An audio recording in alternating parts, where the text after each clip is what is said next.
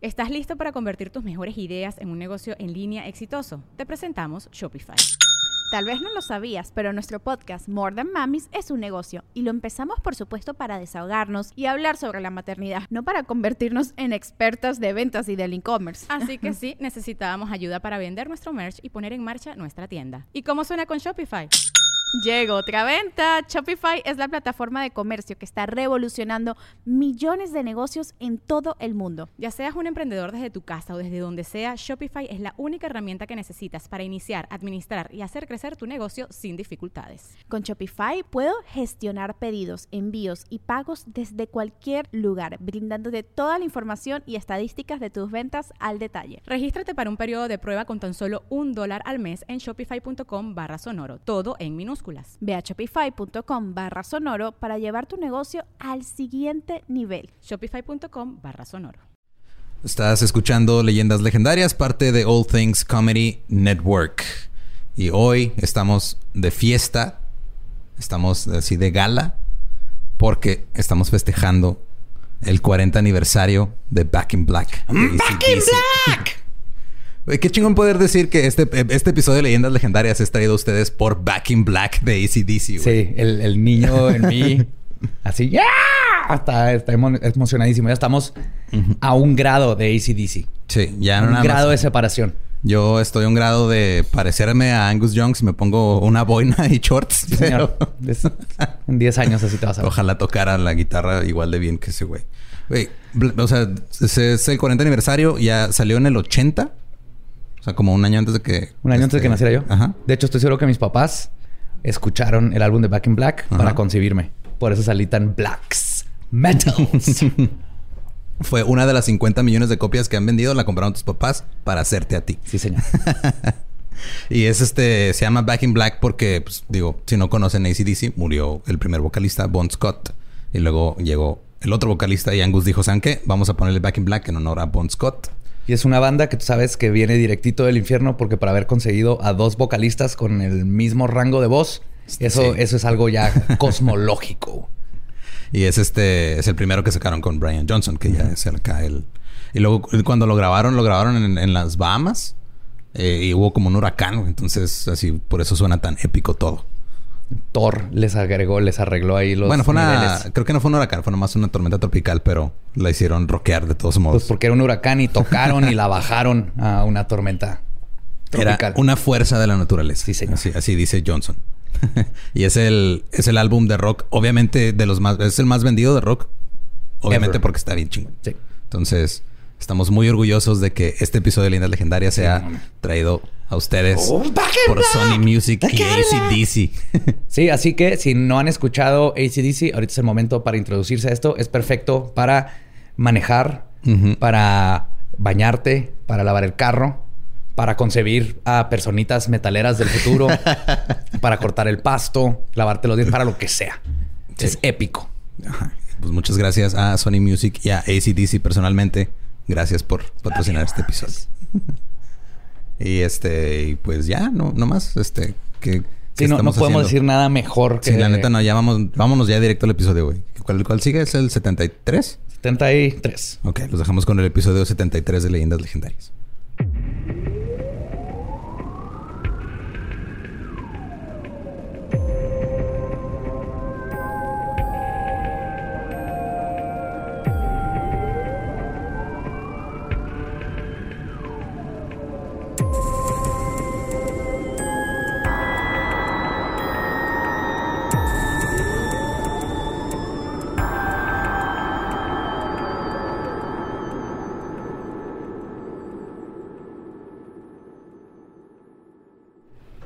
Bienvenidos a Leyendas Legendarias, el podcast en donde cada semana yo, José Antonio Badía, le contaré a Eduardo Espinosa y a Mario Capistrán casos de crimen real, fenómenos paranormales y eventos históricos tan peculiares, notorios y fantásticos que se ganaron el título de Leyendas Legendarias. es miércoles macabroso. ¿Cómo están? Ay, troné el micrófono ahí, perdón. Sí, bájale, ahora sí, bájale poquito. Pero que todo bien, como siempre me acompaña aquí a mi derecha, al este, Eduardo Espinosa. Lolo, ¿cómo estás? Mm, no te oigo porque reventaste mis oídos hace... Voy a asumir que dijiste cómo estoy Sí. y voy a decir, eh, no sé, porque mis oídos están jodidos. Perdón, por eso. Y, sí, yo también ya oigo menos. De. Oigo, escucho. No, ya, ya te bajaron. ya te bajaron el, el volumen. Qué bueno, estaba preocupado. Mario, Capistrán, a mi oeste. Bien. Acá bien sordo, ¿no? Siniestra. ¿Qué? ¿Qué? Bien. Muy bien, Joe. Gracias. Lolo, ¿cómo estás? Hasta ha sido un calor irreverente aquí en, en Ciudad Juárez. Un calor irreverente que Sí, le hace bromas a la gente y las sube a su programa de YouTube. Malas bromas. Malas bromas, como darte quemaduras de tercer grado en los pies por andar descalzo. Y salir a sacar a popó al perro. Es feo. Es muy feo. Y hablando de Juaritos, vamos a acercarnos un poquito, de hecho, a esta área de la frontera. Aunque sea por un ratito, pero va a aparecer en esta historia. Por más de una década, un mexicano con un sadismo inimaginable aterrorizó a los Estados Unidos con una serie de brutales asesinatos que tenían a las comunidades rurales en pánico cada vez que escuchaban el tren. Hoy les voy a contar la historia de uno de los asesinos en serie más brutales que ha existido. Y el que más nombres falsos se ha puesto. Rafael Reséndiz Ramírez, Ángel Reyes Reséndiz, José Menguele. Lo usó, lo usó como apodo, güey. No estoy mamando. Este güey El en algún Pepe punto. Menguele. El Pepe Menguele. Ajá. Para los que no han- no, no se acuerdan de esa parte de la historia, hay, un doctor, Joseph Mengele, que ya, tocaremos eventualmente. Pero si quieren googlearlo ahorita, no lo hagan. No, no le pongan imágenes, pues. Anda. Pero sí, José Mengele era esos apodos que él se puso. Que esta persona era conocida como el asesino del ferrocarril, el asesino de las vías del tren, The Choo Choo Man. Y el as- Qué terrible Se- apodo. se ríen espero, que la, ahorita. espero que la persona que le haya puesto esa apodo en las noticias haya sido despedida. güey. Totalmente, güey. Cuando escuchen lo que hizo, ese es el peor apodo, porque era así, neta, güey. Man. Man. Es el que espero que venga en la tarde a darle dulces a los niños, güey. Y cantar canciones, enseñarles valores. No, no, no. Tomas. O el asesino de los rieles. O como le puso su madre. O les voy a contar la historia de Ángel Maturnino Reséndiz. Yo pensé que decir Rubén Albarrán, vocalista Café Tacuba. El pinche Juan. el pinche Juan, el Maciosare, ¿no? Ah, fíjate. Tuvo más de 50 este, aliases, güey. Aliases. Aliases. Este, que se ponía, porque ahorita vamos a ver por qué, porque su vida era de andar este, moviéndose por todos lados y con nombres falsos. ok. Ángel Leonicio, no, Leoncio, perdón. Ángel Leoncio Maturnino Reséndiz nació, según su acta de nacimiento encontrada por el FBI, el primero de agosto de 1960 en el pueblo de Izúcar de Matamoros, en el estado de Puebla, en México. Y se crió en la municipalidad de San Nicolás Tolentino, ubicado a una hora de Puebla. Su madre era Virginia Maturnino, quien no se casó con el papá y afirmaba con firmeza que Resendiz se escribe con C y S y no con S y Z, como se escribe en cualquier otro lugar donde lo encuentras ahorita. Ok. Pero al parecer eso le importaba mucho, mucho más que lo que hizo su hijo, que ahorita vamos a aprender.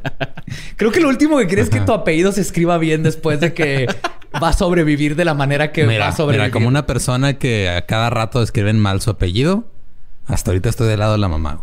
Pero no es culpa que tú lo escribas, que lo escribió mal tu, ante- tu, tu ancestro. Espinosa es con Z. No, Espinosa es con Es S. Espinosa. Ya lo hemos discutido. Espinosa es con S. Cuando llegaron a Latinoamérica, alguien la cagó. con Z Espinosa. con un coño, eh, venimos de la antigua tierra y allá lo escribimos con Z. No, es que lo decían como si fuera Z y por eso lo... ¡Hostia! Con Z. Pero no, es- yo estoy bien, todo el mundo está mal.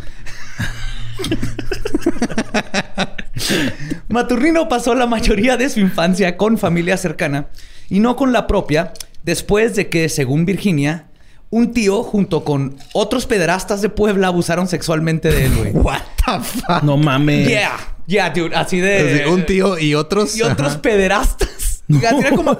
ah, Pinche reunión de pedazos. ¿Qué pedo, no, güey? A ver, él es, él es Jaimito el cartero. eh, él es el lechero. Allá puedes ir a comprar tortillas. Y esos tres son los pederastas del pueblo. Bienvenidos a la sociedad de pederastas. Así, con los de pedo, no, Are? You Afraid of the Dark? Ah, sí. Haciendo su sesión así, ¿no? Sí, no mames, que había así los pederastas del pueblo. En su juventud... se- Oye, ¿qué no pueblas donde hay un chingo de iglesias? a la verga. Déjame vuelvo a leer esa, esa frase. Según Virginia, un tío junto con otros sacerdotes de Puebla abusaron. No estamos diciendo que todos los No, sacerdotes que no. son pederastas.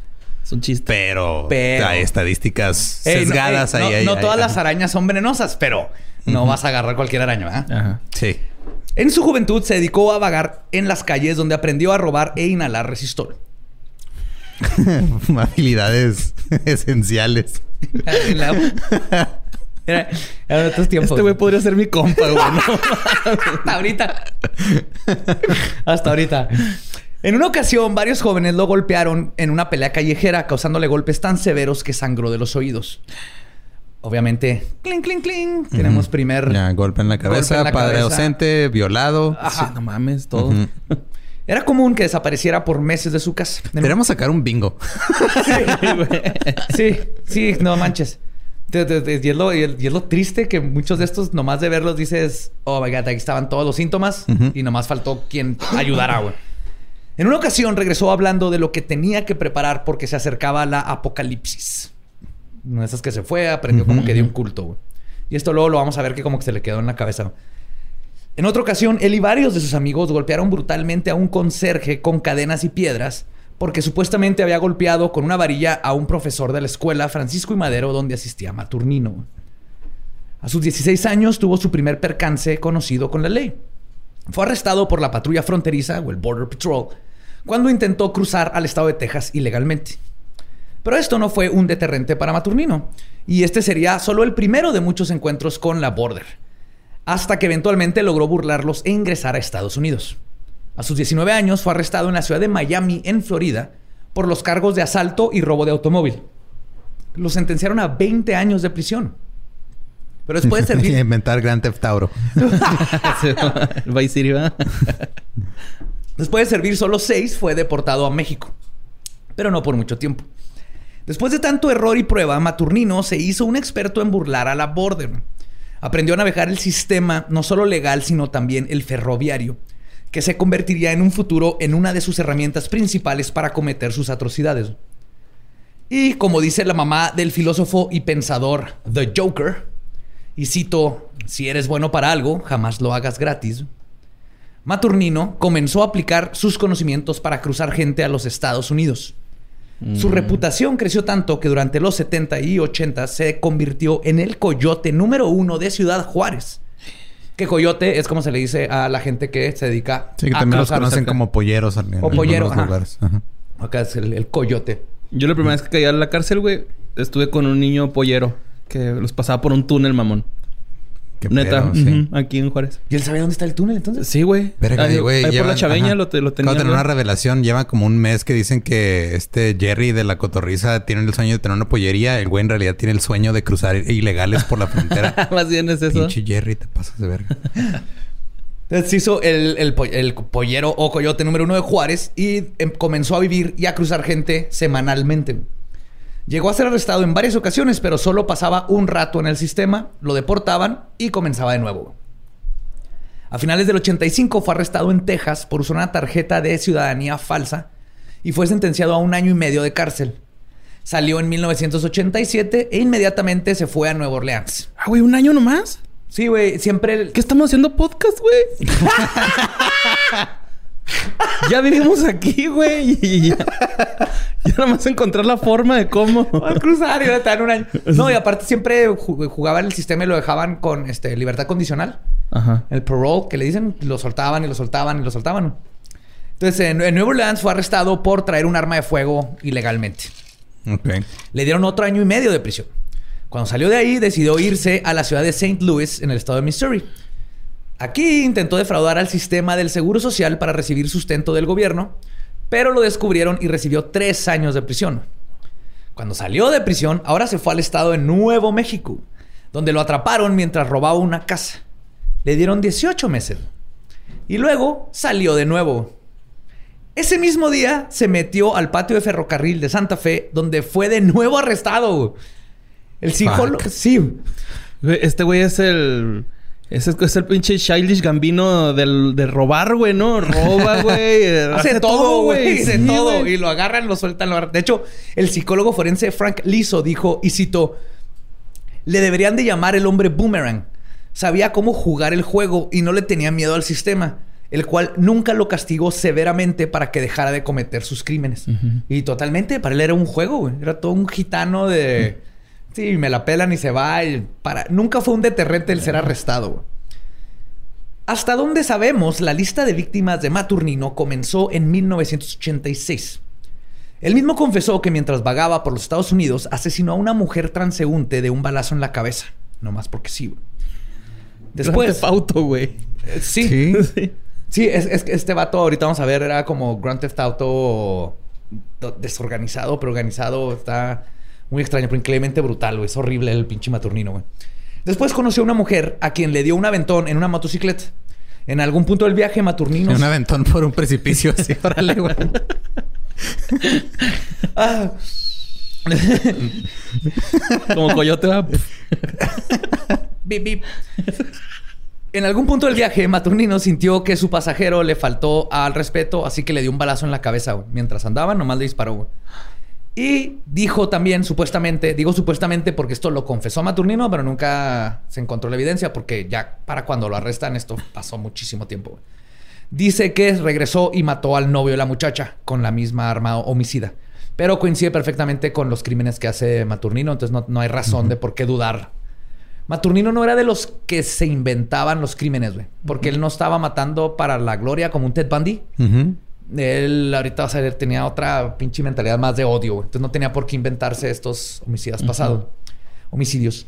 Estos asesinatos no se pudieron confirmar, pero el perfilador criminal John Douglas, que es el de Mindhunter y que el, de los que inventó la criminología, el perfilar, opina que es muy probable que esté diciendo la verdad y además postuló en su perfil de Maturnino que, y cito, probablemente comenzó a matar a finales de sus 20 probablemente gente como él, hombres transeúntes. Estaba enojado con la población en general. Para él, los Estados Unidos representan el país rico del que siempre lo corren. Se veía como un odio bien cabrón que lo nomás lo sacaba con la furia, bien Grand Theft Auto. Estos sentimientos, aunados a el abuso que sufrió de niño, su adicción por el alcohol y drogas, fueron bajando sus inhibiciones y elevando su ira. Y como se sentía por encima de la ley, no había absolutamente ningún límite para lo que en un futuro se conocería como el asesino del ferrocarril. Cinco años después de estos asesinatos, Maturnino mató a Michael White por el simple hecho de ser homosexual, aporreándolo con un ladrillo. Pero estos asesinatos apenas era el periodo de aprendizaje de Maturnino. Verán, los asesinos en serie. Tomando notas, güey, así, con una libreta. Así, a ver, ¿qué pasa si le pego con ladrillo en la cara? Método científico. Ok, tres veces. ya se murió. Check. Pero casi sí pasa eso con asesinos en serie. No lo, bueno, habrá alguno que lo haya apuntado, pero sí están practicando hasta que afinan perfectamente su técnica. Esos güeyes practicando cómo matar a alguien y yo practicando cómo marcar por una pizza y no cagarla, güey. ¿Te pones nervioso? Yo puedo ir nervioso hablando por teléfono, güey. Es que años y años de haber trabajado en call centers, lo último que quiero hacer en mi vida es hablar por teléfono con quien sea, güey. Entonces ya, o sea, ya lo hice por mucho tiempo por necesidad. Ahorita ya no quiero hacerlo nunca. Entonces, cuando tengo que marcar un lugar es de, ok, ¿qué les tengo que decir? Ah, chingado. Soy yo, lo te empieza, se llama este trauma, ¿qué? Estrés postraumático. Estrés postraumático, es lo que tienes. Entonces yo, intento aprender de eso y esto intento aprender cómo matar gente más eficientemente. Sí. Verán, los asesinos en serie pasan por una serie de fases antes de llegar a su modus operandi. Si es que no los atrapan antes, obviamente. Y todo comienza con la fase de la fantasía. La fantasía es el elemento impulsor en la vida del asesino en serie y como resultado juega un papel integral en el asesinato en sí. Según el psicólogo Robert Ressler, que viene siendo Bill Tench en Mindhunter, ah, sé que les come, pero si están viendo Mindhunter, es el otro, Bill Tench. Entonces fueron Douglas y, y, Ressler son los que empezaron toda la criminología, el, el más bien el, este, el, sacar el perfil de los asesinos en serie y acuñaron el término asesino en serie y todo esto. Este, pues Ressler dice, y cito, el asesino no solo es empujado a matar por sus patrones de pensamiento, sino que es esencialmente incitado al asesinato por una intrusiva vida basada en esta fantasía. Y al igual que en, su, que en la adicción, sus opiniones ambivalentes hacia los valores sociales los alientan a probar un comportamiento proscrito, en este caso de asesinato. Dentro del asesinato hay muchos reflejos de fantasía, incluso entre los asesinos en serie que tenían pocos o ningún plan consciente de hacerlo. Todavía hay una gran cantidad de evidencia en las estructuras de creencia para la fantasía inconsciente. En otras palabras, todos los asesinos en serie empieza una fantasía que empieza poco a poco. Así como tú digas, ah, quiero un hot pocket, quiero un hot pocket. Me da con un hot pocket, pero necesito un microondas, necesito un microondas. Entonces pasa y luego de repente eh, tienes un empleo y luego compras un microondas y luego Hot conoces pocket. un hot pocket. Igual, pero matando personas. Gente, Ajá. ajá. Al pasar de los años, el asesino en serie comienza a depender en estas fantasías que terminan sustituyendo los verdaderos sentimientos de control y se convierten en una plataforma para la ira, que a su vez vienen a compensar los sentimientos de baja autoestima y los sentimientos de fracaso en general. Como resultado de su dependencia de la fantasía y como resultado del abuso infantil, el futuro asesino ha desarrollado una serie de rasgos de personalidad negativos que resultan en un mayor aislamiento, lo que retroalimenta su necesidad de seguir viviendo en la fantasía. Sí, se vuelve un ciclo de... Ah, Sí, este... La fantasía ajá. lo hace el, el extraño que no se puede llevar con nadie, que tiene problemas. En, en muchos casos, como es- específicamente en Maturnino, Bandy era, por ejemplo, otro tipo. ¿no? Eso lo lleva a estar solo, no tener amigos, lo cual lo lleva a decir todos valen verga y se mete otra vez en tu fantasía, que es lo que lo levanta, y, y eso sí, se va yendo en un este espiral ascendiente, como diría Trent Reznor. Un espiral ascendiente. No, descendiente. Descendiente. ascendente. descendiente. Ah, descendiente, descendiente. para abajo. Descendiente. Eh, Ah, mira, algo. Sí. Dando vueltas y cayéndose. Y lo que pasa es que eventualmente cruzan la línea y la fantasía se convierte en realidad cuando finalmente asesinan a alguien. En el caso de Maturnino, esta fase se dio en un ambiente de vagabundismo donde era casi imposible que fuera capturado. Así que su fantasía y facilidad para seguir dejándola crecer nunca fue reprimida por normas sociales. A diferencia, por ejemplo, un John Wayne Gacy, que tenía esta fantasía que eventualmente la logró también sin querer matar a alguien. Y ya de ahí dice, esto me gustó, lo quiero seguir haciendo. Pero él se tenía que cuidar de que no lo cacharan, tenía una familia, tenía que aparentar. Imagínate esa libertad de ser un asesino en serie y no hay para ti la ley vale madre, no tienes familiares a quien responderles, no tienes un trabajo normal donde tienes que ir todos los días y no llegar con la cara manchada de sangre. Trotamundos. Sí. Y eso es lo que empieza a darnos la psicología y la peligrosidad de lo que fue Maturnino. Y una vez que su fantasía tomó por completo el control de la vida de Maturnino, sus asesinatos, que al principio eran algo más colateral que por gusto, comenzaron a hacerse la parte central de sus atracos. El 23 de marzo de 1997, en Ocala, Florida, la sheriff Patty Lumpkin encontró el cuerpo de Jesse Howell, de 19 años, a un lado de las vías del ferrocarril. Había sido asesinado brutalmente a golpes. Junto a su cuerpo se encontró un acople de tren que presentaba salpicaduras de sangre y se asumió que había sido el arma homicida. Jesse, quien aún no había sido identificado, tenía en sus pertenencias una cadena con un crucifijo de oro y un recibo de transferencia de dinero a nombre de una mujer llamada Wendy. Que aquí es curioso que este Maturnino robaba, pero no se robó la cruz, porque a final de cuentas Era católico. católico, güey. mexicano, católico de sangre Sí, de hostia. Sangre de hostia. de vino. sangre de, de vino cuerpo de hostia. Cuerpo, Sí, de, cuerpo de hostia, hostia. Pene circuncisado. Ese es Jewish, ¿no? No, también católico. ¿Sí? Sí. O sea, el- los hombres, en México hay muchos hombres circuncisados o como se conoce bien, eh, con mutilación genital. Ajá. Y es porque se llevaron esa tradición de los judíos a los católicos. Mm. La única razón por la que existen hombres circuncisados en México es porque esa transferencia de esa ¿cómo se llama? tradición judía. Va. No tiene, No al menos que tengas un problema médico, no tienen por qué este te lo cortan con los dientecitos. Lo, lo fríen y te lo dan en un taco de tripa. No, lo hacen crema para la piel porque tiene un chorro de Ah, células ¿sí? madres. Ajá. Como feto. Ajá. Pues ese es el. es- estamos hablando mucho ya del prepucio, ¿verdad? Lo te estamos perdiendo. ajá, ajá. Digo, Pues en la o estación. sea, estás hablando del prepucio y la capucha y yo viendo el choronzón ahí atrás, güey. Derretido. En la estación de policía se percataron que había un reporte sobre una muchacha perdida de nombre Wendy Van Huben. Al indagar sobre esto, se dieron cuenta que Wendy era la novia de Jesse. Habían planeado casarse en secreto y los dos huyeron de su casa junto con otra pareja. Viajaron por tren hasta llegar a Ocala, Florida. donde se quedaron sin dinero y es cuando Wendy llamó a sus padres quienes le transfirieron 200 dólares para que regresara a casa en camión. Algo que nunca sucedió. Cuando llegaron a Ocala, Jesse bajó del tren mientras Wendy estaba dormida dentro. Fue en este punto cuando Maturnino lo vio y decidió que lo iba a matar. No más porque sí. Le sacó plática y caminaron juntos unos metros siguiendo las vías y de repente, sin previo aviso, lo golpeó con el acople hasta destrozarle la cabeza. Habiéndose enterado de que venía con su novia, Maturnino subió al tren, encontró a Wendy y de alguna manera lo convenció, la convenció de que lo acompañara afuera. Una vez que llegaron a un lugar donde Maturnino se sentía que no iba a ser interrumpido, abusó sexualmente de Wendy y lo le estranguló y después la ahorcó utilizando duct tape. Y por alguna razón decidió enterrar su cuerpo en una tumba superficial y luego puso sus libros que traía en la mochila y una chamarra sobre la tumba como una especie de lápida. Pero la ubicación de la tumba de Wendy no sería descubierta por la policía sino hasta después de que Maturnino fuera capturado casi 10 años después. Fuck. Ay, güey. Sí, o sea, todo esto lo sabemos porque Maturnino lo confesó. Lo confesó. Entonces encontraron el cuerpo de él y estaban buscando a Wendy, pero Wendy no la encontraban. Y la encontraron cuando Maturnino les dijo. Y fueron y ahí estaba la chamarra y los libros exactamente como les dijo. Está bien desquiciadito este güey, ¿no? Con tom- completamente, güey. Pero tenía cierta... Por ejemplo, la enterró. Al vato no, pero a ella sí. Y vamos a ver que tenía como esta vergüenza de asesino de que tapaba a sus víctimas. Como que luego se sentía mal de lo que había hecho. No, no lo justifica para nada, pero tenía esta... que- estaba muy mal, muy mal.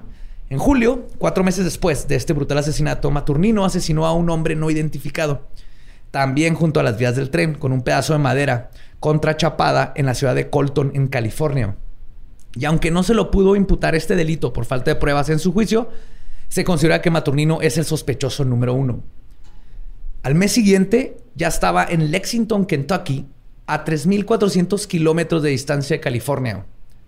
El 29 de agosto de 1997, una estudiante de universidad de 20 años llamada Holly Dunn estaba en una fiesta con su novio de tres meses, Christopher Mayer, de 21 años. Decidieron salirse un rato de la reunión que estaba aburrida y comenzaron a caminar y platicar siguiendo las vías del tren que estaban aledañas. Se sentaron un rato a platicar y es cuando vieron a un hombre salir de atrás de una caja de electricidad. Los dos vieron que traía algún tipo de objeto punzante, un picayelo o un desarmador. Y es cuando dijeron, verga, nos van a saltar. Fuga. Sí, sí, clásico. Todos nos ha pasado ese momento. Crúzate la calle, crúzate la calle. Sí. Cuando llegó ellos, Maturnino les dijo, mire, podría estar asesinando, pero la verdad... No, Podría estar asesinando en este momento. No, cuando llegó Maturnino le, le dijeron que no traían efectivo, pero que traían una tarjeta de crédito y poner un cajero a sacar dinero.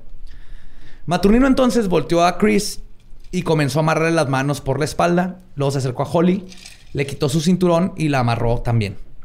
Una vez que los dos estaban constreñidos, Maturnino tomó a Chris por la camisa y lo obligó a caminar del otro lado de las vías del tren hacia una zanja. Wendy lo siguió de rodillas porque tenía las piernas amarradas de los tuyos, rogándole al agresor que no les hiciera nada. Maturnino les dijo que no le iba a pasar nada. Luego le dijo a Chris que se acostara boca abajo. Chris volteó hacia su novia y le dijo, y citó, todo va a estar bien. Maturnino le dijo que se callara mientras le metía un calcetín en la boca para amordazarlo. Guácala, güey. Qué perro asco, güey. Ese güey andaba en el tren, güey. Acá. Muchas patas sudadas, de seguro, güey. No. Guácala. No dice de quién era el calcetín. O si No, traía no. calcetines limpios. Era Así. de él, ¿no? No, no dice, güey. Si busqué, porque cuando le dije de quién era el calcetín. Sí, porque obviamente lo más importante de todo este pedo que va a probablemente terminar con la muerte de dos personas es de quién era el calcetín. Ajá. Sí, creo que el calcetín es lo de menos. Es- es- es- estamos hablando desde el privilegio de estar vivos. Pues yo creo que era de él, güey. Sí, de sí. no haber sufrido O un de la ataque. morrita, ¿no? No la, sé. la tenía amarrada de las piernas también, ¿no? Será de uno de los dos, yo creo. Va. Creo que Maturnino se quite los zapatos para. O a lo mejor todos los calcetines que se pierden en la secadora aparecen en las vías del tren, entonces nomás volteo, agarro uno y ya. Entonces, pues ahí, ahí desembocan más. Ajá. desemboca en la boca de un güey. Oh my God. Disfruten de estos porque viene lo que pasó después. Síganle, ya se Estamos acabó. tra- mira, estamos tratando de, Sí, yo sé. de no llegar a lo que Sí, tenemos güey. sigue, Es que este güey está De denso, hecho, yo le estoy diciendo que le siga, güey, porque no quiero llegar a lo que digo- sigo después, güey. Yo me imagino a la, a la morrita gritando, güey. Por eso también... No, está horrible, güey. Ya cuando tiene ahí al- a Chris en el piso, Maturnino caminó unos pasos, regresó con una enorme piedra y sin dar ninguna advertencia, se le dejó caer arriba en la cabeza de Chris, güey, matándolo instantáneamente enfrente de su novia, güey. Después de que Chris le dijo, todo va a estar bien, y llega este güey, ¡pa! Bye. Después de eso, Maturnino volteó hacia Wendy y le dijo, y cito, Ya no te tienes que preocupar por él. Se acercó, se subió arriba de ella. En ese momento Wendy comenzó a pelear por su vida mientras pensaba, y cito, estaba pensando, si tienes cicatrices, me voy a acordar. Me voy a acordar de tu cara. No se me va a olvidar ningún detalle, porque si sobrevivo esto, te voy a atrapar. Matutino le puso el arma en el cuello y le dijo, y cito, mira lo fácil que es matarte. Wendy dejó de pelear y Maturnino abusó sexualmente de ella. Y luego comenzó a golpearla con una roca en la cabeza cinco o seis veces. Después la dejó ahí muerta. Wendy sobrevivió. A pesar de tener rota la mandíbula y el pómulo, además de varias laceraciones en toda su cabeza, Wendy fue la única víctima de, de Maturnino que logró sobrevivir y pudo dar una descripción de su atacante. Todo eso que estuvo pensando de te voy a chingar, Wendy sobrevivió. Y acaba de ver una entrevista como hace 3, 4 años de ella. Y tiene un libro, de hecho, de haber sobrevivido al pendejo este. No mames. Sí, güey. Deja tú sobrevivir el ataque, sobrevivir mentalmente de haber vivido eso, güey. Es que sí, sí es bien sabido que la piedra destruye vidas, güey. sí. Chelo, lo vete a la verga. Yo estoy acá en shock, güey. Con razón los fans se enojan, güey. Neta, güey. Una disculpa, güey. Es por todo lo que yo lo hice. Güey, no mames. Está bien culero, güey. Pues la Pero excelente chiste, güey. Es un chingo, güey. Mira, promedio. Me gustó un chingo. La piedra.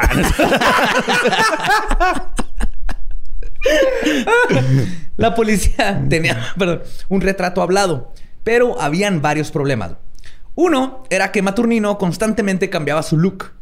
Se rapaba, se dejaba la barba, el bigote, o usaba o no gafas, cachuchas, todo. Se cambiaba bien cabrón. Sí, de repente andaba goth, de repente andaba como duque francés, de repente era largo, de repente era raver. Plur, body plur. eh, tira plur, me hace un masajito, güey. ¿Quieres agua, güey? ¿Traes paleta? ¿Traes? ¿Traes un cigarro, ne? Pura yesca, carnal. Me caen los huevos, Till you think you're better off alone. Ah, güey, me dio un flashback. Perdón, me quedé ahí, me, me, tronó así. ¿Ves que te queda en la, en la columna? Todo lo que... Mira, ahorita es cuando reventó todo, güey. Así, la, la, del 97. Tarda en pegar. ¡Oh, ¡Oh! cabrón! Diez años después. Además de que al moverse eh, Maturnino, básicamente al azar, usando los trenes, no solo no se estaba mucho tiempo en un solo lugar, sino que era casi imposible predecir dónde podría estar. Y además, para este punto, no se sabía que estaban tratando con un asesino en serie. Sí, parecían eventos aislados porque está, o sea, uno pasa en California, otro en Kentucky, otro en Florida, parece... Exacto. O sea, aquí nomás era el, ataque de, de este, Christopher y... Ay, güey. Se fue el nombre. Y Wendy, perdón. Y eh, eso es lo que estaban investigando. No sabían que este vato andaba También por había todos lados. de otro, ¿no? Entonces, para este punto no sabían que era asesino en serie y les tomaría un buen rato darse cuenta. Y su próximo asesinato que se conoce y el primero que marca su subsecuente modus operandi no sucedió hasta el 4 de octubre de 1998. Esta vez Maturnino tenía siete años. No mames. Esta vez Maturnino... De hace rato, ya. Hace rato. está bien padre que nació en el 81 porque la matemática está bien fácil. Nomás le quito uno. Pero ¿no te pasa que de repente sientes que el 2000 acaba de pasar hace poquito? Sí, el 2000 para mí es... hace 10 años. Era, era, común. Ahorita era moderna. Y no. sí. No, ya no. Esta vez Maturnino había decidido bajarse del tren en el pueblo de Hughes Springs, en el estado de Texas. Aquí entró en la casa de Leafy Mason, de 87 años de edad. La asesinó con una plancha antigua de hierro que encontró en la casa. ¿Sí saben cuáles, no? Sí, de esas se calentaban en la estufa, en la estufa. Y luego se robó las pertenencias. Y esto marcaría su forma de trabajar de ahora en adelante. Escogería una casa cercana a las vías del tren. Una razón era porque podía entrar, cometer sus crímenes y agarrar otro tren para escapar. Además de que estaba perfectamente consciente y descubrió que el sonido de una locomotora pasando era perfecto para esconder los, los gritos de sus víctimas. Aunque tuvieran vecinos, se esperaba, güey. El cabrón se esperaba. Todo estaba planeado, güey. El uso de artículos que encontraba en la casa también eran parte de su modus operandi. No llegaba con un arma propia, güey. Era como un deporte para él. O sea, él era de... Cuidaba, ya entraba y era Voy a ¿Qué puedo encontrar agarrar? algo para matarlo. Era un asesino desorganizado, solo en el sentido errante de forma de vivir y matar. Pero era un ladrón experto. Como dice John Douglas, y cito, como un verdadero vagabundo, su paradero era elusivo, igual que su pensamiento racional. Pero cuando iba a atacar, su mentalidad de ladrón le permitía analizar el área, vigilar la casa, asegurarse de que no hubiera nadie con quien fuera a batallar. Era capaz de entrar sutilmente a una casa cortando un vidrio para meter la mano y abrir la chapa. ¿Qué pedo? Estaba cabrón, güey. Sí, güey. sí, era verga el güey. era un chingón como ladrón y lo era un animal a la hora de asesinarlo. Te digo, el Donald Glover, güey, de- del, del crimen, güey. Sí, era un chingón para actuar y un animal en las rimas. Sí. Después de asesinar a Leafy, viajó 1114 kilómetros al este hacia el condado de Carl en el estado de Georgia.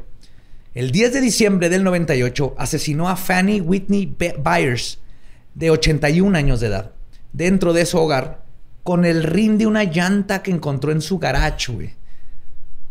sí, no. Ah, ¿Qué pedo, güey? el rin de una llanta. oh. Güey, mi jefita usa esas madres para las macetas, güey. Le voy a decir que las quite. no, mira, no, le voy a hacer que que les de un ponga una cadena nomás, güey. sí, güey. Ahí está el tren luego, luego, güey. Ah, Pasa por cierto. abastos ahí. Fuck. Que las encadene nomás, que les ponga una cadena. Ah, tú. pues. Una lo culero aquí es que una pareja fue acusada de la muerte de Fanny. Y no fue hasta que Maturnino fue capturado por el FBI años después que se percataron que habían arrestado a las personas equivocadas.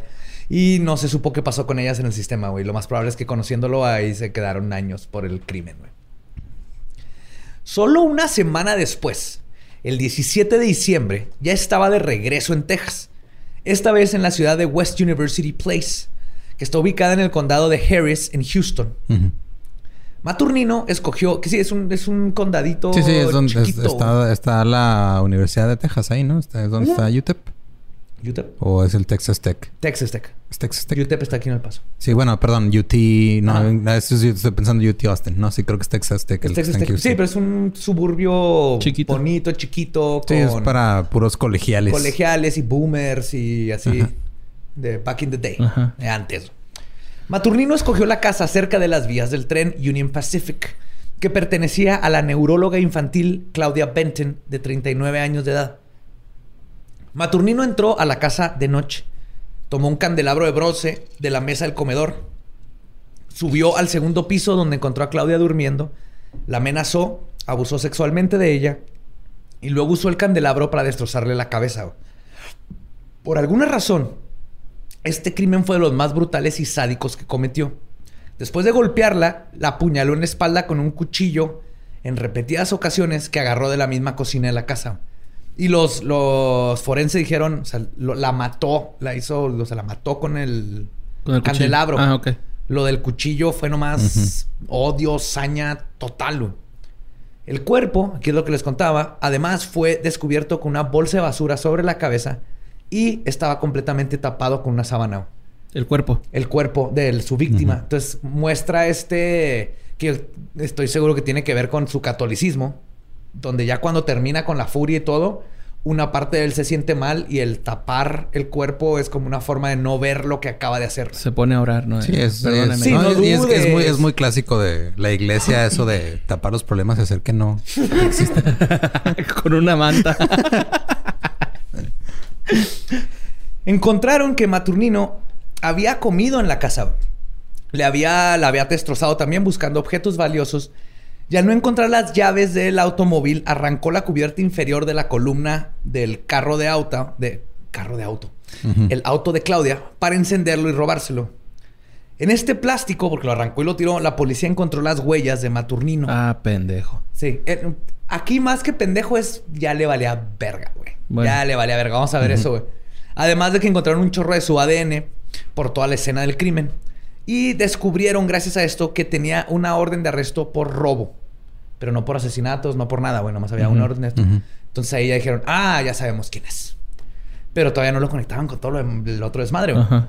Nada más es exclusivamente. ¿no? Es exclusivamente y este ya supieron quién es, eh, lo cual coincidía con el dibujo de esta chava, pero todavía no daban con el dibujo de Wendy. De Wendy. Ajá.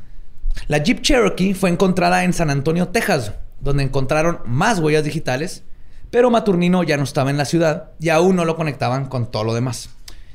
Eso cambió cuando el 2 de mayo de 1999, Maturnino había llegado al pueblo de Weimar, ahí mismo en el estado de Texas. Esta vez se metió a la casa del pastor evangélico Norman Skip Cernick, de 46 años, y su esposa Karen Cernick, de 47. Eh, Skip, también padre ese nombre. el asesino, perdón, los asesinó dentro de su casa usando un martillo neumático, güey. No mames. a la verga. Sí sabes que es un martillo neumático, ¿verdad? Pues como marro, ¿no? No, güey. no, no, es, es el- como, es como un taladro. Es como el taladro. con el que rompen con ¿El, el concreto? que, tiene- que se Ah, mueve ya, para tirar barda también, güey. Sí. No mames. Ah, sí. Oh, la chingada. No sé si lo prendió o nomás lo agarró para. Pero, güey. O sea, güey. Tantito respeto, ¿no? Un martillo neumático, mamón. Aquí ya fue cuando, digo, porque el güey nació en, en México y llegó al, al primer mundo, ¿no? Y Eh, cambió totalmente Ajá, de. fue- o sea, pasó de ser un asesino, y luego era el asesino del tren, güey, pasó a ser un asesino en vías de desarrollo. y aquí ya se volvió magnífico, güey! Aquí ya fue asesino primermundista, güey. Pinche capitalista, güey. El capitalismo lo cambió, güey. Sus, sus, sus amigos así nos decían así que, Sí, ah, el capital, es cambiaste, que compa, ya cambiaste. El, el primer mundo te hace caer en excesos, Sí, güey. claro. Yo estoy usando mi cuerda, mis, mis agujetas de zapato, güey. No Sí. necesitas un pinche. Velcro. ¿Qué sigue? ¿Lo vas a empezar a matar con tu Bentley? cambiaste, güey. Cambiaste si tus compas no Matamoros. A pesar de los ataques sexuales que había hecho, pues todos los que había hecho Maturnino, el ex perfilador del FBI, John Douglas, opina que, y cito, si bien se ajusta al molde de los asesinos en serie como David Berkowitz y el estrangulador de Boston, que también eran dos personas que atacaban mujeres y era su, su intención era sexual. Este, Resendiz mató más meditativamente por algo que necesitaba. Alcohol, drogas, un lugar para esconderse. Aunque generalmente este dinero era lo que más quería. Después de todo esto, el sexo parecía ser un factor secundario. O sea, él no era el asesino en serie, él no... él- Él no iba buscando lo No iba sexual, buscando como, lo sexual. ajá, como el como el- lo haría Bundy, principal. ajá, Ajá. como estos asesinos de poder control sexuales, güey, sádicos. Entonces, él no sacaba placer del abuso sexual, él sacaba placer De matar. Asesinar, ajá. Y pues robar. Pero y a todos en la chompa, güey. A todos. Sí. Bueno, la, la que apuñaló en la espalda por después de estar muerta por alguna razón. Todo esto creo que refleja toda su mente retorcida y su odio. Si es de odio, güey. Ujú. Es como cuando encuentran a alguien que lo asesinaron de 40 puñaladas. El 99% O sea, sí, güey, de veces es alguien que lo odiaba, una, una buena puesta y ya. Una, una Sí, bien güey. puesta y... Y, Y fuga. Sí, no. O sea, no lo hagan, pero... pero sí, güey, pues... ¿para Pero qué ni tanto? Jason, güey. Ni Jason, ni Michael Myers. Es elegantes, machete, cuchillo. Freddy fue un El poquito Chucky. más creativo. Ujú. Chucky, pero el martillo neumático, sí, eso... Como el video del paisano que está tirando una pared con un... Con un este martillo eléctrico, güey, pero no lo tiene prendido, o sea, lo está... Ajá. estatuto. compa lo está Sí. grabando cagado de la Sí, risa. güey, lo, lo, lo está un cagado de la risa. Pues a pesar de todos los ataques. Ah, perdón. No. No, me quedé. Dentro de la escena del crimen encontraron de nuevo las huellas digitales y eh, el ADN. Además que el Mazda rojo de Karen había sido robado igual que la vez pasada y fue encontrado a pocos días después en... Me estoy perdiendo horrible en el guion. Esa es culpa mía. O sea, le- el güey este, se robó el Mazda rojo después de que los mató con el martillo Sí, neumático. sí, mata a Karen, ya, ya, ya. Ajá. Este, se roba el Mazda rojo, luego lo encuentran y también tenía huellas dactilares de Maturnino. Lo que hizo posible que al fin lo conectaran con el asesinato de Claudia Benton. Ok. ¿Ok? Aquí ya es la primera vez donde dicen Es en este dos estados diferentes tenemos a un mismo güey que hizo estas cosas. Las similitudes y el cierto ritualismo dentro de los crímenes le confirmó al FBI que estaban posiblemente tratando con un asesino en serio. También conectaron el hecho de que las casas estaban cerca De, del lo- ferrocarril. de los trenes. De las vías. Lo que le indicó que sería casi imposible capturar a un asesino serial que se mueve de maneras impredecibles, no tiene hogar y puede cometer un crimen en, el en un estado y al día siguiente estar en otro. ¿Cómo atrapas eso? Es Está cabrón. Imposible, güey, ¿sí? Además, Maturnino se aprovechó de que aún no existía un sistema coordinado de datos criminales por computadora. Entonces son los 99. Ajá. Lo que le ayudó a evadir captura en varias ocasiones. Por ejemplo, justo después de los asesinatos de Sirnik, la Border arrestó a Maturnino intentando cruzar la frontera de Juárez El Paso. Pero al buscar sus huellas en el sistema, solo le aparecieron sus arrestos pasados por cruzar ilegalmente. Y lo deportaron de regreso a México. O sea, prácticamente ellos le dieron más chance de escapar, güey. Sí, lo agarraron. Ya lo tenían. Ya Sí, tenían o sea, ya, lo tenían ahí, pero no, la- no les había llegado la información de que el güey era un Ah, asesino, nomás de que había cruzado era un ilegalmente. bebé, güey. O sea, ba- bajar una foto de Jenny McCarthy te tomaba 20 minutos, güey. Mucho menos estaban conectadas todas las estructuras policíacas, güey. Chale, pobrecillos, güey, ya lo tenían. Ya lo güey. tenían, güey. Espérate, en menos de 48 horas, Maturnino ya estaba de vuelta en los Estados Unidos. Hijo de puta. Este güey es el gran hijo de puta, güey. Y durante toda su farra de asesinatos, lo deportaron no menos de 17 veces. Sea, estaba matando gente y acá lo estaban trampando y lo agarraban y lo agarraban cruzando ilegalmente y nomás lo, lo deportaban a México. Lo deportaban a México Oh, mínimo 17 veces que sabemos. Qué pedo. Todo porque no tienen ni idea quién Sí, era. Porque era José Menguele. Ajá. Ajá. O Raúl. Raúl De Reséndiz. Chuchumán. Ah. Raúl Saturnino Cardoso. Hernández. Saturnino José Cardoso. Saturnino Cardoso. Sí, tuvo- güey, un- una vez lo deportaron y tuvo una carrera bien cabrona Sí, como fútbol. futbolista paraguayo en Toluca. Un O sea, rato ahí estuvo. chingo de identidades que tenía el máximo regresó. goleador en campeonato corto, Es que antes era más fácil, güey. Decir un nombre falso y ya. De nuevo en Texas, a casi un mes de su previa masacre, Maturnino llegó a la ciudad de Houston, Texas.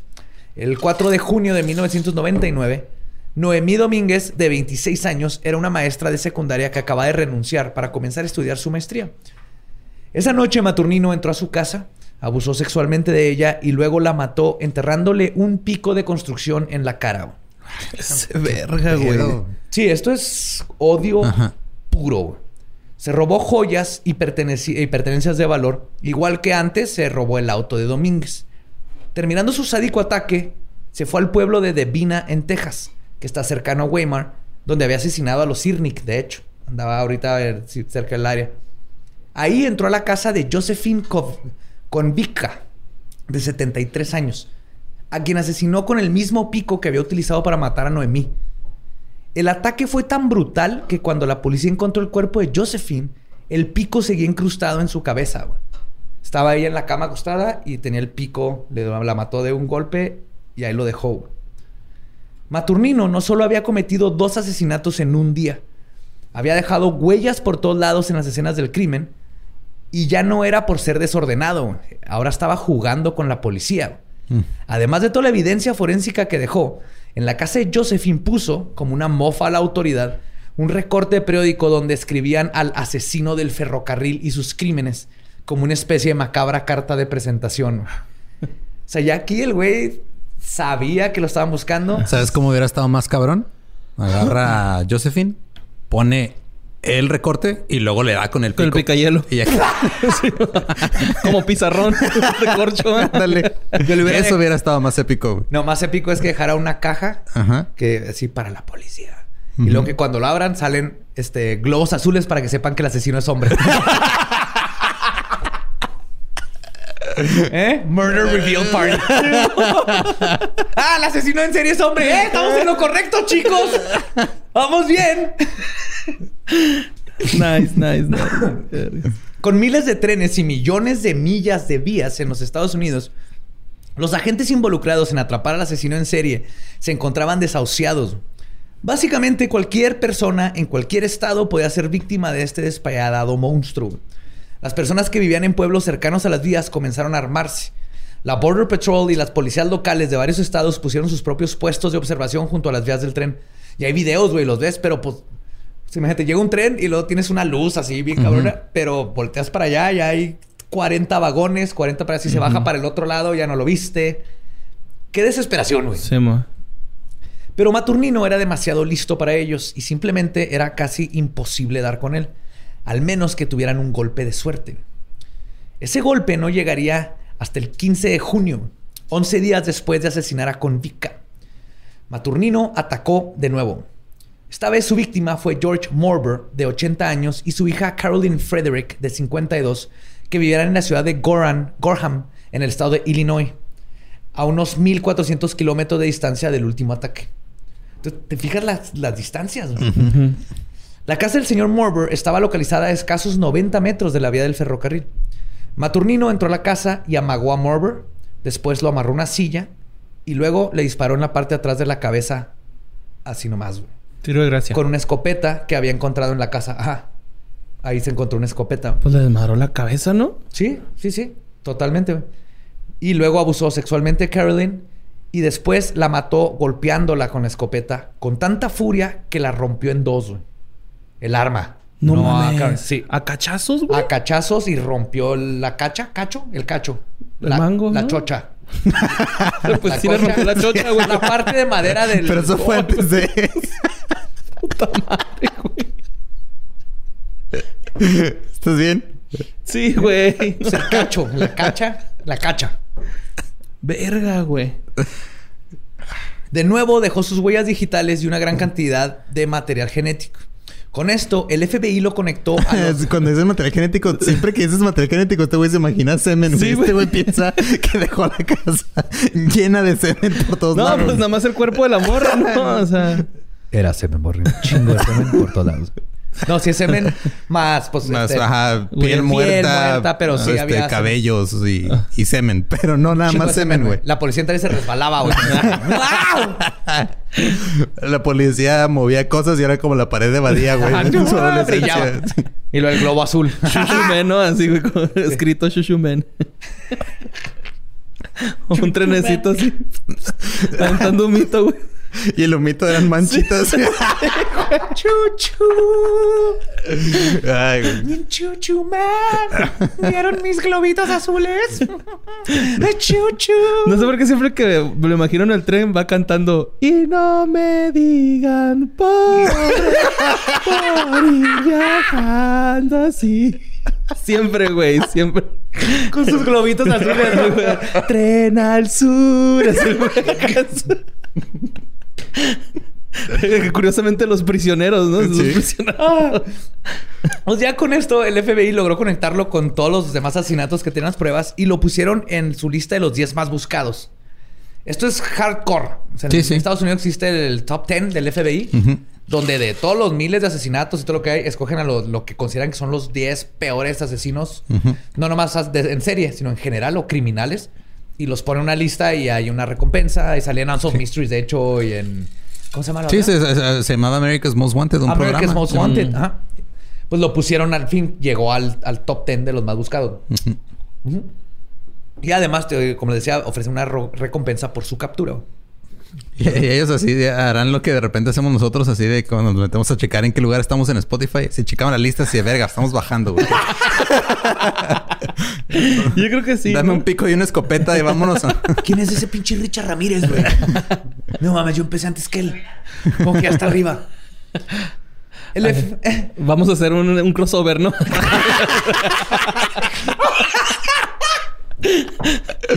The Choo Choo Stalker. Hey, chavos. Soy Richard Ramírez. Voy a estar con el Chuchu Man en vivo. 79 pesos sin cargo. ¡En boletia! ¡Va a haber pentagramas! ¡Ah! ¡Vamos a matar gente con rotomartillos! De hecho, tuvieron- tu- o sea, porque este primero se aventó toda la gira y luego ya se fue online. ¿no? Sí, sí, él ya andaba. él ya andaba en gira, sí. Ay, güey. Pues sabiendo que intentar atrapar a Maturnino era básicamente imposible, el FBI decidió visitar a su familia para ver si encontraban algunas pistas o algo que los ayudara a detener al monstruo. Primero fueron a- con su esposa. eh, Era esposa eh, de unión libre, no estaban casados. Concubinato. Concubinato. Ajá. Está en verga esa palabra. Con su esposa Julieta Reyes. Entonces vinieron a México, les dieron permiso de ir a entrevistarla. Y el- este. Ah, no, perdón. Primero la llevaron a Houston. Luego vinieron a México. Primero la llevaron a Houston y ella cooperó con todo lo que pudo cuando se enteró de lo que estaba haciendo su esposo. Incluso les entregó 93 piezas de joyería que Maturnino le había mandado desde los Estados Unidos. Mm. Lograron identificar la mayoría de las piezas como pertenecientes a sus víctimas, güey, incluyendo 13 piezas que la familia de Noemí Domínguez reconocieron como que eran de ella, güey. Qué pedo. Entonces ahí también está Pero bien también, o sea- culero porque el esposo obviamente sabía, no, dijo que ya no sabía que estaba matando gente, pero sí sabía que obviamente estas Anda joyas eran robando, ¿no? ilegales y se las mandaba para... Pero, o sea, lo único que me dice eso es de que, o sea, toda la mercadotecnia de mandar dinero por Western Union jala bien cabrón, güey. Este güey sigue asesinando gente y mandando divisas para el país. Son las donde- divisas, este güey fue de los que me- mete, mete más dinero gente así que Pemex, güey, en México. La, la- La neta, es... la esposa yendo a Banco Azteca, va, güey, a hacer su cajita, güey. Ahí está, tiene sangre. Me vale madre este de melón. Este que a Azteca le importaría, güey. Yo creo que le puedes llevar un anillo de oro con el dedo así cortado. y- Sí, si no les importa la salud de sus empleados. Sí, güey. Además de la joyería, se enteraron que Maturnino se había regresado a México después del asesinato de Carolyn Frederick. Y a pesar de que fueron a buscarlo, no dieron con su paradero. Mientras esto sucedía, un joven Texas Ranger, que son como... Puta madre, es que Como son Chuck como- Norris. Guardabosques, Son Chuck Norris. ¿no? Acá. No, no, eh, son guardabosques, son este. Son, Son como militares, tipo militarizados, ¿no? Es que el Texas Ranger viene desde el tiempo del viejo oeste, Ajá. cuando se acaba el viejo oeste. Entonces son como entre detective, policía, pero tienen Ajá. su propia jurisdicción. Entonces un Texas Ranger puede cruzar estados. ¿Sí? Porque aquí, por ejemplo, tiene jurisdicción ciertas policías, en El Paso, por ejemplo, y así. Los Texas Rangers pueden... Eran como el FBI del pasado, Ujú. Dentro de Texas. Pero todavía había. Y ahora se queda... Todavía existen los Texas Rangers. Ah, ¿neta? Sí, sí, sí. Órale. Pues sí, mira, según lo que dice aquí en chinga Wikipedia, eran, o sea, es un, son como agentes especiales del Departamento de Seguridad Pública de Texas. Mm, ok. pero son Entonces, ajá. estatales. Entonces, un Texas Ranger tienes algo muy grande, puede venir al paso. Pero, por ejemplo, un policía del paso no se puede ir a Houston. No es su jurisdicción. Ajá. Pero el Texas güeyes- Ranger sí. Sí, el porque Ranger es estatal. es estatal. Es como policía estatal de Texas, nomás. Ok. Este, este vato se llama Drew Carter. Localizó a la media hermana de Maturnino, Manuela Carqui- Carquiewicz, quien vivía en Nuevo México. Ella había visto los pósters de los 10 más buscados y temía que si decía algo al FBI podrían lastimar a su medio hermano. Pero la gente Carter la convenció de que lo mejor que podía hacer es que se entregara. Y personalmente le garantizó su seguridad, además de que le dijo que en la cárcel tendría derecho a visitas familiares y lo más importante, evaluaciones y ayuda psicológica. El rapport que Carter logró con Manuela funcionó, güey. O sea, este vato le apostó a...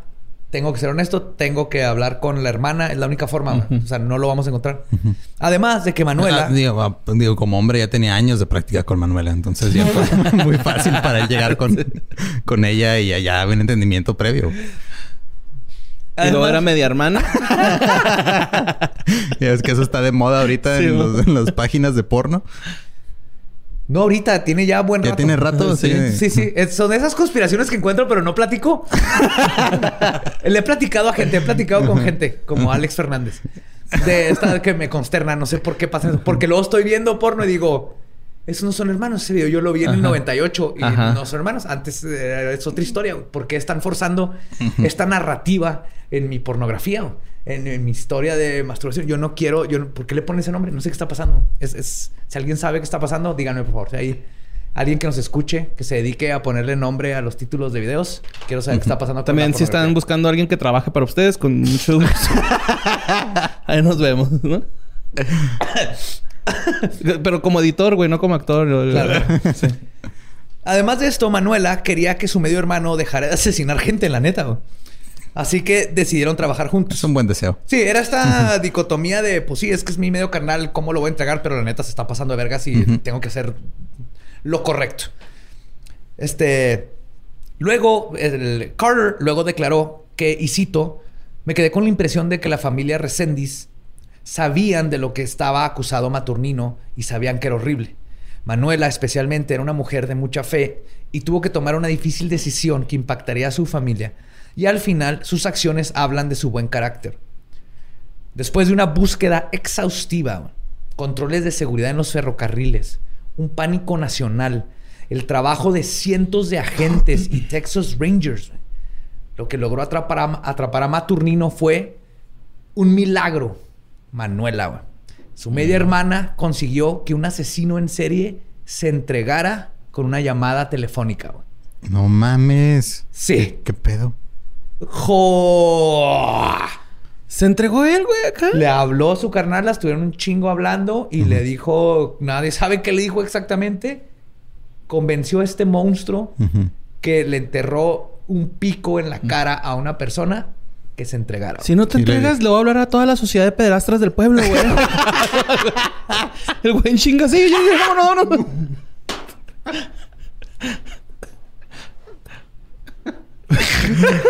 ¿Te acuerdas cuando eras chiquito cómo te dejaron de chiquito? Ya crecieron. El 12 de julio de 1999, Manuela, un sacerdote, y el Texas Ranger Drew Carter caminaron por el puente internacional Paso del Norte del lado del Paso, Texas. ¿Sí? Yo tenía... Aquí andaba, güey, el culero, güey. Sí, güey. Digamos eso. Yo tenía... Ya estaba en prepa. Me estaba graduando de prepa, güey. Y aquí andaba el puto Maturnino en Ahora Juárez, estaba güey. en primaria apenas. Y yo ni cuenta, güey. Yo estaba en En primaria. primaria, güey. Estaba en la secundaria. Por el lado de Ciudad Juárez, Maturnino, con sus jeans sucios, botas enlodadas y su cara en blanco sin expresiones, con ojos de tiburón, caminó hacia la frontera entre los dos países. Todos se vieron en la línea divisoria. El agente y el asesino en serie se vieron cara a cara. Carter al fin vio en persona a quien estaba cazando. Era un hombre de 1.60 que pesaba 86 kilos. Que fuera de esa cara que sin sentimientos, güey, parecía inofensivo. Pero tenía, y cito, los brazos amarradísimos como cuerdas. güey. Maturnino lo vio a los ojos a Carter, extendió la mano y los dos se saludaron como caballeros. Así, no- no- sin ninguna palabra. Maturnino le dio la mano y los 13 años de terror y dolor que había infligido este asesino de los rieles llegó a su fin. güey. Así de surreal. ¿Qué pedo? Aquí en Juárez. Se vieron ahí arriba. O donde sea, se casa capaz hasta nos topamos, güey, por ahí algún día, güey. Yo, yo iba a, a, a Whataburger o un McDonald's y ni cuenta que están arrestando. Haciendo fila ahí en el puente, güey, ¿no? Nos topamos, Así, ay, mira, esta gente se pone a saludarse aquí a medio puente, nomás hacen que uno se tarde más cruzando, pinche. Eh, Mira, están arrestando a alguien ahí. Pinches Se- migras. ay. Sí, pinches migra. ¿Ya lo van a arrestaron, de deportar? Seguro nomás está limpiando un parabrisas y ya lo agarraron, Sí. pinche migra. No mames, güey. ¿Eh? O sea, aquí anduvo el güey, comía burritos, Sí. de colita de pavo, Pues menudazo, la güey. gente. De seguro andaba ahí en la chaveña y... De seguro se fue a pistear ahí a los bares de la Juárez, güey. Sí. y a esa edad yo también andaba en esos lugares. Carter le puso las esposas y Maturnino acompañó al Texas Ranger, al sacerdote y su media hermana. Me di cuenta que esto parecía un chiste hasta ahorita. Sí, sí, un sacerdote un asesino en serie y un Texas Ranger. se cruzan la frontera. ¿Cómo se llamó el cuento? El sacerdote y su hermana este, regresaron a los Estados Unidos. Sus abogados defensores sabían que lo único que podía aminorar su sentencia era si era encontrado inimputable por razones de insanidad. Pero después de ser examinado por varios psicólogos, decidieron que Maturnino se encontraba bien de sus facultades mentales. que, que además creo que es algo... Cuando tienes a gente como este güey, un monstruo de este calibre, y en general en los asesinos en serio, pero una parte de la gente de la sociedad quiere que- te digan que está loco porque no puedes... Si no puedes procesar así del alguien hecho lo- de que lo, lo haga conscientemente y que sepa alguien exactamente pueda hacer este haciendo. tipo Ajá. de... Igual que con los pederastas y esta gente, güey. Es así que están, están enfermos. Tiene que haber algo... Hay O los niños los provocaron, ¿no? Encuentran una forma ¿Te de... Sí. una forma súper pendeja Fue, de fue querer un obispo. ¿no? Sí que... eh, Ay, es que los niños ahora usan chorcitos Fue- así. Güey, no mames, cabrón. Ha sido, han sido varios que han dicho ese tipo Sí. de cosas. Pues también Se pobre el maturnino, ¿quién le manda a usar chorchitos de niño, güey? si no hubieras usado chorchitos y no hubiera provocado esos, esos pederastas, igual no hubiera pasado nada de esto. Sí, sí, es culpa de Maturnino, Sí. güey. Se- se Porque les- hay siempre que que echarle la culpa a la víctima. La víctima Sí. es la culpable. Sí, especialmente cuando no se puede defender. Sí. Cuando es menor de edad. Cuando... Sí, sí, sí. Claro, güey. Ese es el, el mundo en el que vivimos. De seguro él hizo que su papá se fuera, güey, de casa. güey. De seguro. Y su papá le regaló un tren. Sí. Un tren bebé. Ves que él, él lo- ya cuando creció su tren y por eso los amaba. Quería hacer este. Todos los días regaba el tren, le daba de comer. Le das aceite y crece, ¿no? ¿Cómo se dicen los capitanes de tren? Los que manejan el tren. ¿Maquinistas? Ah, él quería ser maquinista, el Maquinistas. güey, ¿no? Acá. Don Capitán Maquinista. Un capitán maquinista. Durante su juicio, Maturnino hablaba con frases y acertijos bíblicos. Dijo que era judío y que era mitad ángel, mitad humano. ok. Ok. Eh. A pesar de los exámenes psicológicos, la defensa insistió que los crímenes de Maturnino eran a causa de su golpe en la cabeza, abuso de drogas y su historia familiar de problemas mentales que nadie sabía dónde sacaron. Intentaron convencer al jurado que, y cito, Maturnino cree que puede crear terremotos e inundaciones y que Dios le dijo que matara a sus víctimas porque eran malvadas. Clásico. La, defensa, defensa. tiene que defender. La defensa va a defender. A veces se pasan de verga y, sacan a gente que no deberían de defender de esa manera. Pero lo bueno aquí es que nadie se creyó una sola palabra de todo esto. La fiscalía argumentó que, y cito, este hombre vivía de robarle cosas a sus víctimas, luego mandarlas a México para que su esposa las vendiera y para entretenimiento asesinaba a las personas que vivían en esa casa. güey. Que era básicamente lo que hacía este güey. Maturnino tenía toda su vida burlando el sistema y sabía perfectamente qué decir y hacer para salirse con la suya que él, obviamente, él, sabiendo todo lo que hizo, claro que estaba haciéndose pasar como el loco, inventando que ve cosas. y- Pero, por fin, la justicia lo alcanzó. El jurado tomó solo una hora y 45 minutos en encontrarlo culpable. Y el juez le dio la sentencia de muerte por inyección letal. Sí. Y, y el güey caminando. Qué difícil se me hace mantener. Va así quitando el top 10, güey, ese güey. Sin saber. Oye, ¿te imaginas un Big Brother de asesinos en Sí, serie, güey. chido un Big Big Brother. VIP. Jordi, tienes que dar 8 puntos y el güey. El güey contando mal. Ay, güey. Cuando Maturnino escuchó su sentencia, dijo, y cito, no creo en la muerte.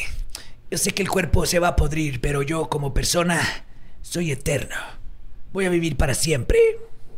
Eso dijo. Qué culeras Pues- palabras. Sí. También se enojó con Carter y la familia de Resendiz se enojó con Carter cuando le dieron la pena de muerte. Porque Carter dijo que pues lo iban a cuidar y todo. Pero Carter les dijo así de que, eso es el juez. Ajá. Todo lo, lo que yo dije se los dimos, pero la sentencia. Pero al mismo tiempo dices, ¿What the fuck? Pues no que lo iban a ayudar. Ay. Ajá. no, no es cierto. Dice esto Ah, Maturnino.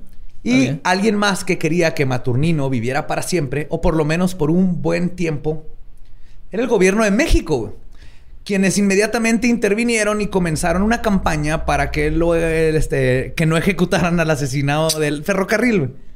Mm. Eso me suena, güey, ¿eh? Eh, ese vato es mexicano, ¿no? Como chingados. Oye, oye, Que lo maten gente, acá. Que lo maten en la cárcel como se hace acá en México. Que, lo Que acá no hay seguridad, acá Que no, lo chavos. suiciden. Ah, de ahí va a uniforme, le damos, sí, ahí lo cuelgan o algo. Ay, no. Pues George Benton, el esposo de Claudia Benton, criticó al gobierno mexicano por interferir en querer salvar a alguien que, y cito, eh, Benton decía, parecía un hombre, caminaba como un hombre, pero lo que vivía dentro de esa piel no era un ser humano. Era un ángel y humano. Era mitad ángel, mitad humano. Mitad humano. Mitad Resendiz. Mitad ángel, mitad humano, mitad Resendiz. Tres Era el hombre oso Eh, cerdo hombre oso cerdo, sí, güey. en serie. Perdónnos, güey. Pide perdón por ti, yo no me voy a disculpar. Perdóname, güey. No hay que disculparte, Borra.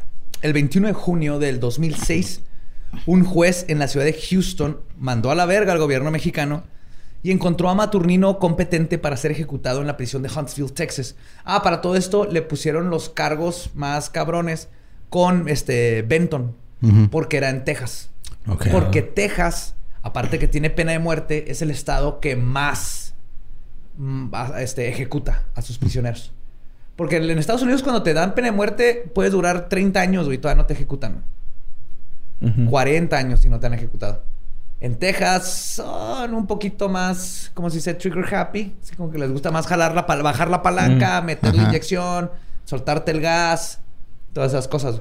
Entonces fue a propósito que todo el juicio fuera en Huntsville, Texas, por el crimen que cometió con, con Benton, para que pasara rápido lo de la ejecución. Que el- es, otro, es otro tema, ¿verdad? Lo de la pena de muerte, que no debería existir hasta que no haya un sistema Completamente inf- infalible, donde no puedan Ajá. acusar a ningún inocente. Pero bueno, él- en este caso sabemos que él era culpable y sea lo que sea, pues esto le tocó y ahí sí no me arrepiento, güey. Entre los testigos de su ejecución estaba George Benton, que envió cómo le pusieron la inyección y luego escuchó a Maturnino decir sus últimas palabras. güey. Ay, qué rico. Y cito, Así.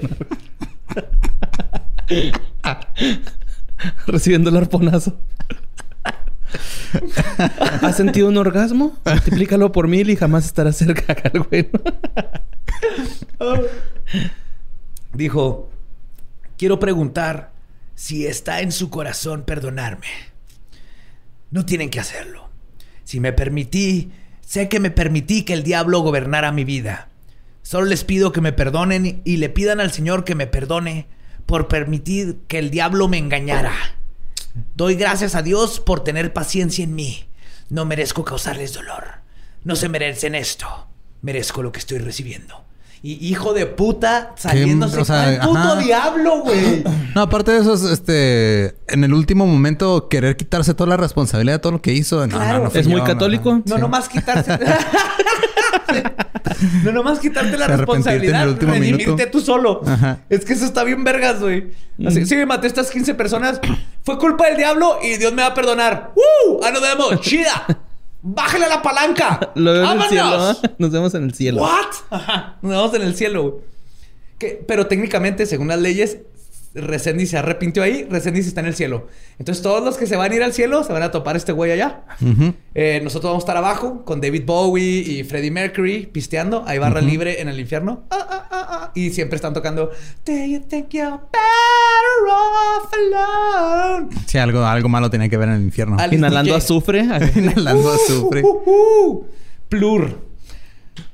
Y Resendiz fue declarado muerto a las 8.05 pm el 27 de junio del 2006. 2006, no hace mucho. Hace 14 años. 14 años. Y antes Ay, de... güey, hace 14 años. Y ahí, obviamente, muchos de ustedes estuvieron pensando, güey, aquí estuvo Resendiz en Juárez, justo en el tiempo de cuando sucedió todo lo de las muertas de Juárez. Ujú. Y sí se le, sí se empezó a investigar un poco, no por la policía, obviamente, Ujú. pero, gente, pero la verdad, no veo imposible que haya pasado. Busqué, no encontré. Tendría que ir a la hemeroteca y o algu- del- al- de Juárez. alguno, ¿no? A lo Pero mejor. es- su modus operandi no coincide con Sí, justo es lo que estaba pensando. O sea, no, no era.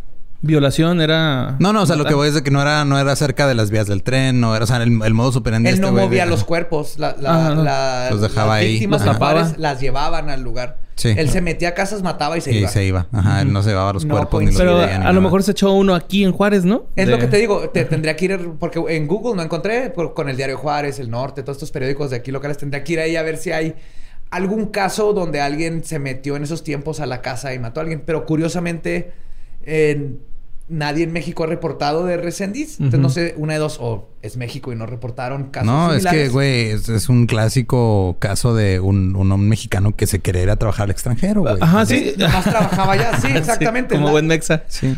Pero eh, también decías que el güey se resentía mucho de que lo sacaran del país, güey, ¿no? O sea, no de Estados Unidos, que lo, que lo regresaran, eso lo resentía, entonces a lo mejor nada más mataba a gabachos, güey, ¿no? Sí, es algo que tiene sentido. El, el sacaba, no nomás a, a huevo que aquí en México mató gente nomás por matar, casi como mató.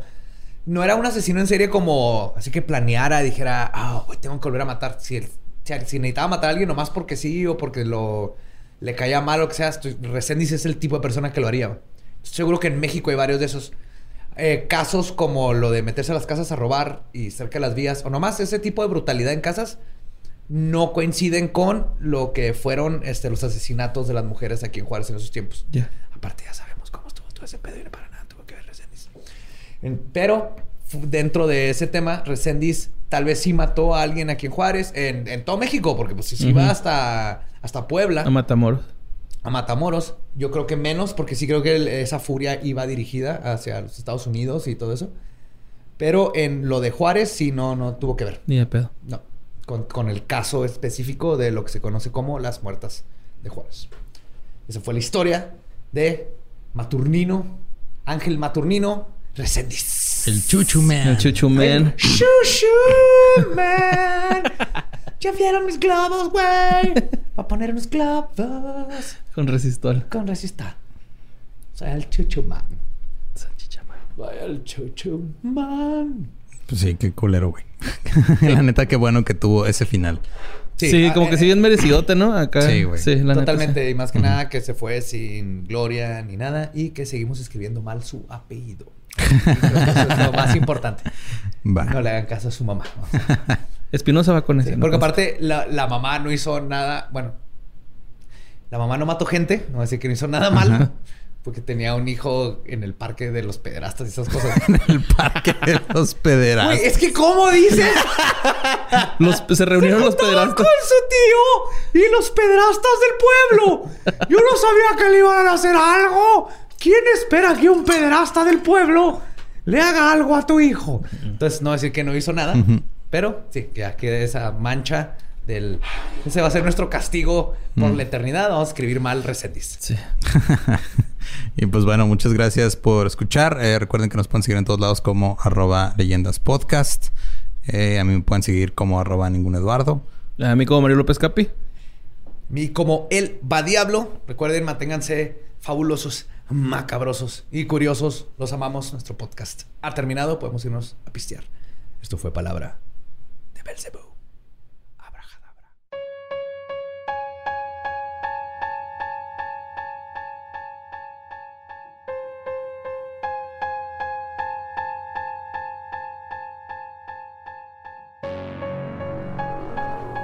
Y ese fue Ángel Maturino Reséndez, que dije mal su nombre durante todo.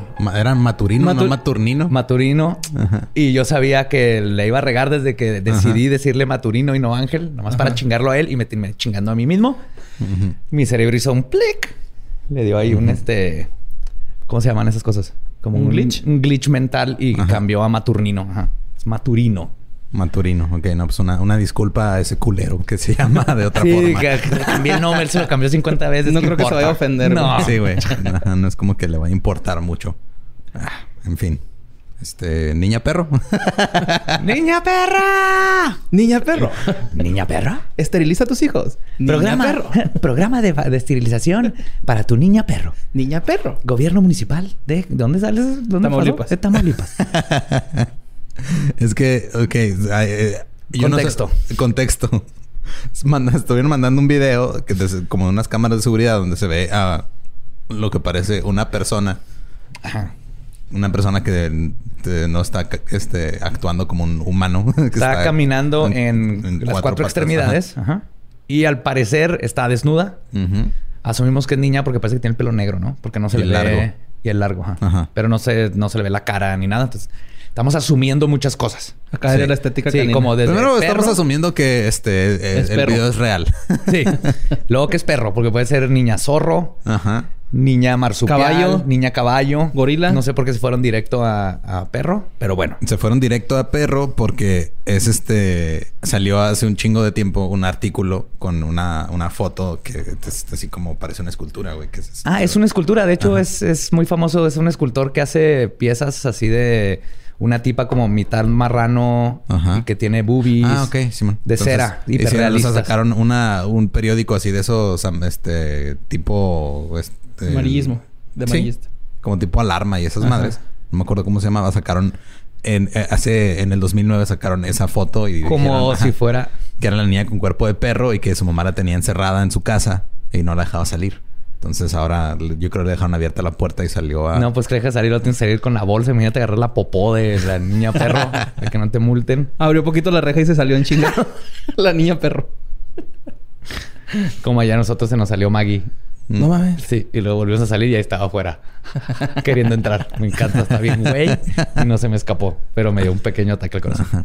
Pero sí, este, o sea, hay notas periodísticas sobre el video. Es, es lo más ridículo que he visto. O sea, te ponen acá toda la historia de... A través de redes sociales se viralizó el video de lo que parece ser una mujer corriendo a toda velocidad en las calles de Tamaulipas, apoyada en sus Yo diría trotando. Por lo que fue A toda velocidad, güey. Eso es trotar, ¿no? Como los caballos, van cuatro. Ajá. El hecho generó temor entre la población, quien aseguró que este sería su regreso después de 11 años. Su regreso de una foto fake que Sí, nunca pasó. Es- Ajá, su regreso de este un- alguien tomó una foto de una escultura y la quiso hacer pasar Es por la niña Mereidos, ¿no? Porque- Medeiros. sí se llama así, ¿no? La de Rec. Niña Medeiros. Algo así, ¿no? La- Sí, creo que sí. Sí. La de que es, es este, ¿cómo? O sea, ¿has visto al, al- al actor? ¿Ese actor? ¿Esa actriz? Que le- Actor. es, es un actor así súper tipo. alto, así súper largo, bien, bien raro, güey. Bien... Peter. Como un. Peter Languila. Ándale, algo así. Actor galardonado, Peter Languila. Peter- Hay que hacer una gira de Peter Languila con la niña perro, güey. De chico el pórtico. Pinche nombre así, la niña perro. Y dice, sí, en el video captado por cámaras de seguridad de una vivienda de la colonia Ampliación Unidad Nacional, se aprecia una mujer correr una notable velo- velocidad apoyada en las cuatro extremidades, tal y como lo hacen los perros. O sea, siguen repitiendo el mismo párrafo. Es un, es un artículo de cuatro párrafos, dos dicen lo mismo, güey.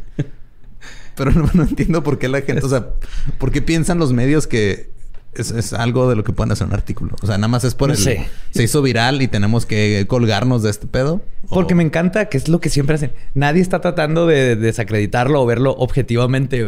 Se siguen basando en esta madre que era fake. Es la misma niña que se escapó de la mamá que ni sabemos que existe.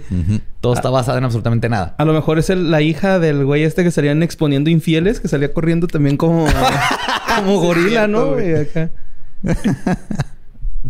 Ah, en fin, este... A ver, lo que sabemos por un hecho es si hay una persona ah, caminando en cuatro patas. Sí. Se grabó, eso no, no, es, no es fake. Ajá. Dos, eh, es una persona normal, porque si la ves, sus proporciones Sí, son pues, no- normales. Sí, no- o sea, nomás estás... Yo, yo siento que fue una pinche broma que hicieron y ya. A eso iba yo. Uno de dos. Nomás hay dos, dos posibilidades después de lo obvio. Es una persona haciendo eso y es real. Y eso de que como tiene las extremidades normales, no es un críptido, no es un canino. El punto es de que una de dos, o es alguien nomás haciendo la mamada. Como se acuerdan el que parecía un elfo, que también Ujú. creo que es un niño con calzones en la cabeza. Sí. Sí. güey. Cabe en una, era un- eso es. Es y una- también ajá, se hizo viral del cámara, duende, que parecía como un Dobby. duende y nomás el güey era, era un niño caminando así. raro con calzoncillos. calzones en la cabeza. Entonces, o lo hizo por eso, o tal vez si es una persona que le, o le gusta correr así, o tiene algún problema mental y corre así desnudo por la cara, por la calle, pero no tiene nada de canino, ni de hombre lobo, ni de por qué ser noticia. Eso es lo más impresionante. Y también recuerden que si van a regalar una niña perro de Navidad, güey, pues va a crecer, no la abandonen de esa forma. es que se les olvida, ¿verdad? La gente, güey. Lo- Adopten, no compren, chiquito. por favor. lo da todo chiquito y se te olvida que lo crece. Lo Ya, ya no sé, ya no es adorable y ya, Sí, ya la ya. dejas que ande corriendo ahí Sí, por la calle en tienes que dar, Tamaulipas. este, croquetas de sabritas y de tibón, Sabritas. su cervecita. Sale caro al final Sí. de cuentas. un-. Entonces piénsalo bien antes de... Y pues ya nomás, este, queremos hablar de la niña perro porque La niña perro.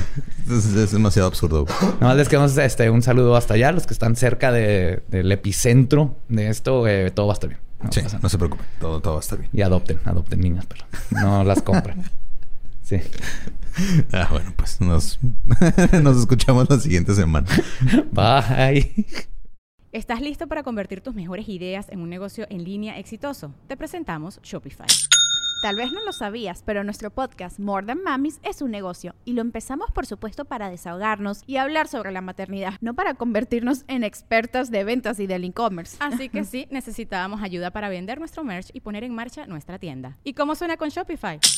Llega otra venta. Shopify es la plataforma de comercio que está revolucionando millones de negocios en todo el mundo. Ya seas un emprendedor desde tu casa o desde donde sea, Shopify es la única herramienta que necesitas para iniciar, administrar y hacer crecer tu negocio sin dificultades. Con Shopify puedo gestionar pedidos, envíos y pagos desde cualquier lugar, brindándote toda la información y estadísticas de tus ventas al detalle. Regístrate para un periodo de prueba con tan solo un dólar al mes en shopify.com barra sonoro, todo en minúsculas.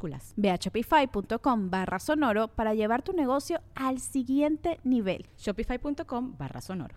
Hey guys, it is Ryan. I'm not sure if you know this about me, but I'm a bit of a fun fanatic when I can. I like to work, but I like fun too. It's a thing. And now the truth is out there. I can tell you about my favorite place to have fun. Chumba Casino. They have hundreds of social casino style games to choose from with new games released each week. You can play for free anytime, anywhere and each day brings a new chance to collect daily bonuses. So join me in the fun. Sign up now at ChumbaCasino.com. No purchase necessary. Group. Void were prohibited by law. See terms and conditions. 18 plus.